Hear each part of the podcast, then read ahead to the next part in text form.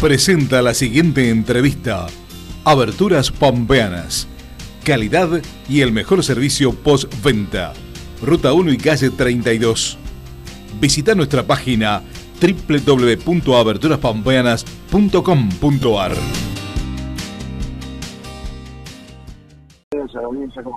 Bien. ¿Qué tal, Pablo? Buen día. Gracias por, por atendernos. Bueno, eh, ¿tenés conocimiento ya de esta elevación eh, a juicio de los cuatro imputados? Eh, ¿Qué te... ¿Qué pensás de esta situación? ¿Qué, cómo, ¿Cómo observás todo este trámite que ha llevado adelante el fiscal Saragusti, el fiscal de la ciudad de Huinca, Renancó, eh, sobre este hecho?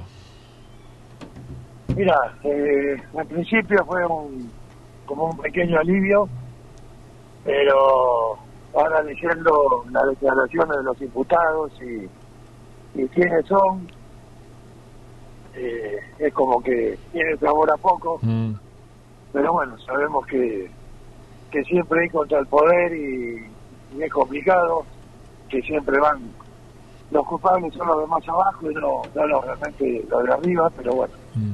Vamos a esperar a ver qué, qué sucede, pero hoy por hoy la justicia de Córdoba está, la hackearon, está todo parado, no tenemos conocimiento de nada. La elevación a juicio está pedida, y si esto viene a raíz de la investigación que empezó en el juzgado federal de Río Cuarto, Mm. después se la pasaron al, a la justicia ordinaria Huinca Renacó, donde el fiscal Saragusti le volvió a tomar declaración a los imputados.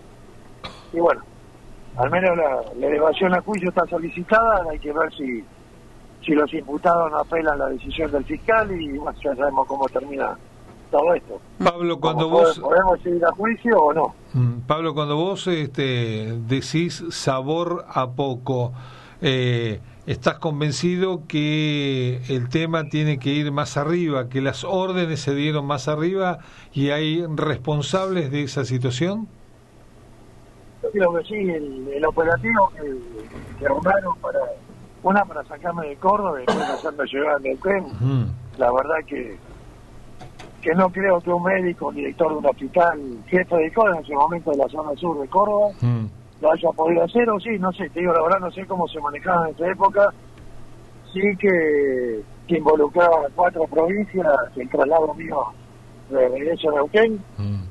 y por ese motivo, con un abogado ahí de, de- de La Pampa, y el doctor Elian Preino, Mm. vamos a iniciar las acciones contra la provincia, contra la- las autoridades de la provincia de La Pampa, que también tuvieron que ver en el caso del traslado. Está.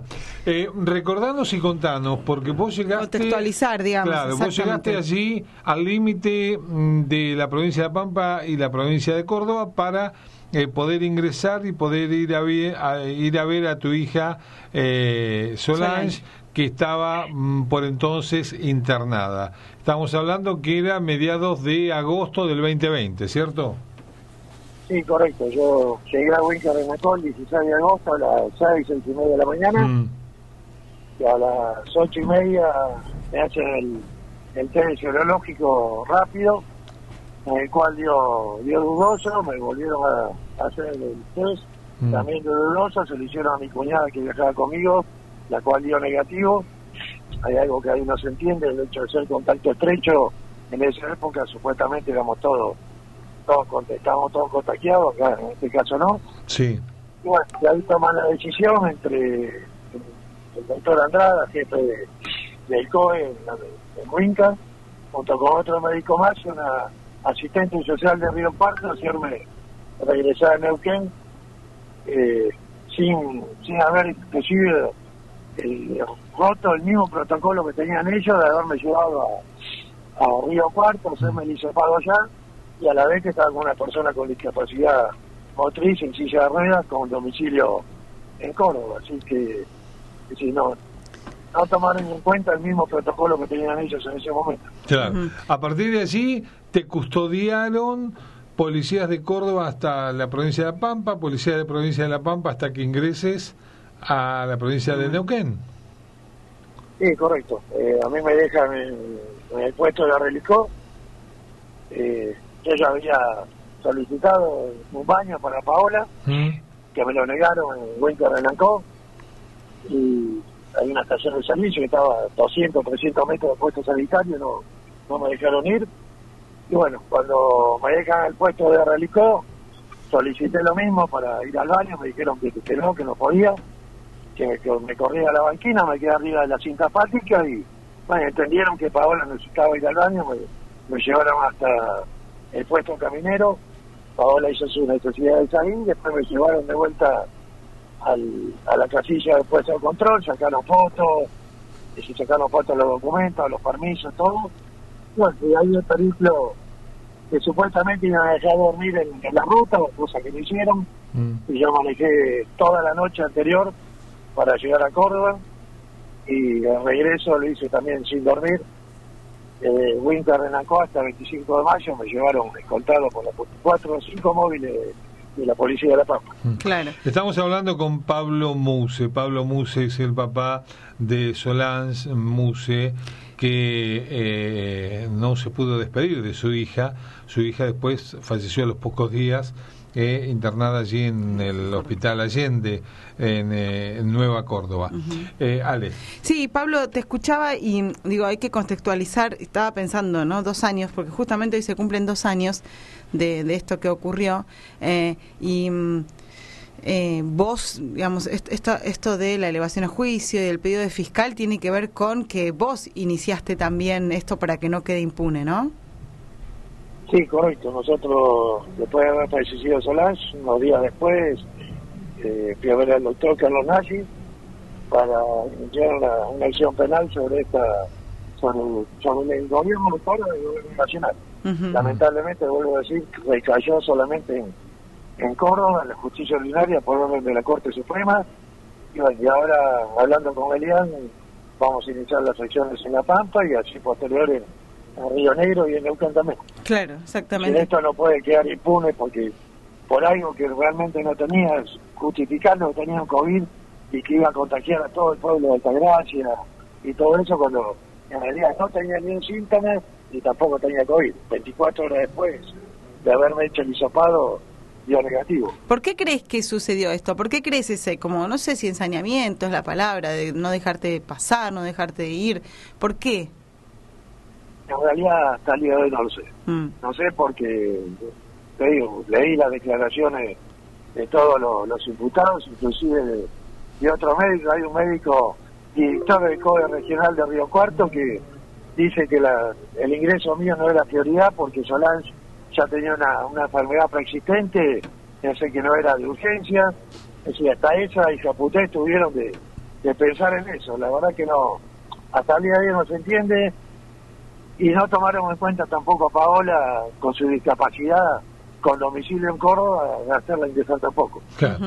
Eh, vas a iniciar acciones legales, bueno, por supuesto que en Córdoba, en la provincia de La Pampa, a la policía de la provincia de La Pampa y autoridades, a la eh, policía y autoridades de la provincia de Río Negro, de Neuquén. ¿También estás pensando en elevar estas acusaciones al gobierno nacional? Al gobierno nacional tenemos, nos, nos presentamos como creyentes de la causa del Olivo Gay, nos rechazó el juez Mirabelli, a la vez apelamos y la Cámara Federal de San Martín también nos rechazó y ahora estamos en casación. Y Bien. al- y inclusive denunciamos al juez Mirabelli y al fiscal Domínguez por prevaricato ante la jueza Arroyo Salgado. Eh, Pablo, ¿la fecha del juicio en Río Cuarto ya está? No, no, por el No momento no, hay que esperar a ver si, si los imputados apelan el fallo del fiscal. Mm. Y bueno, y ahora con este tema de, de que hackearon toda la justicia de Córdoba, no sabemos qué va a pasar. Ah, la verdad que eso, eso parece como increíble, ¿no? Sí, sí, sí, es algo que no, no se entiende. Yo me enteré hoy por el, por el doctor Carlos Nagy que hackearon la justicia y lo vi en la noticia. En realidad no, algo que no, no se puede entender, pero sí acá en Argentina puede pasar cualquier cosa. Puede pasar cualquier cosa. Igualmente esto se va a solucionar y bueno, va, va a avanzar, o uno supone que va a avanzar esta causa. Creería que sí, no estoy Sí. seguro. Mm. Si soy sincero, no estoy seguro. No, Sí, no- sí. Creo en la justicia, sí, pero hay que ver la apelación, hay que ver si el juez realmente tiene lo que tiene que tener para elevar la causa al juicio. Mm. Eh, hay muchas cosas en el medio que no, me dan que como que puede ser sí, como puede ser no. La verdad que no. Hoy te digo, la verdad que no. En principio una, una pequeña alegría cuando nos dijeron que, Mm. que el fiscal había elevado la causa al juicio, pero hoy en frío te digo, no sé. Eh, Pablo, eh, abrazo inmenso. eh, Este, seguimos desde el primer día este, este hecho que nos conmovió a nosotros, conmovió al país realmente, eh, y te vamos a seguir molestando y llamando para, para ver cómo sigue este proceso judicial. Sí. Abrazo grande, Pablo, a la distancia. Muchísimas gracias y por favor no hay ninguna molestia. Estoy a disposición de ustedes y de todos los medios para ir informando todo lo que pase. Y bueno, tenemos que la justicia realmente sea justicia y, y alguien pague por lo que pasó. Exactamente, claro y que además llegue en tiempo y forma, que además Sí. llegue en tiempo y forma, eh, porque es de alguna manera eh, darle la paz necesaria a tu hija y a toda la familia. Correcto. Abrazo grande, Pablo, gracias por atendernos.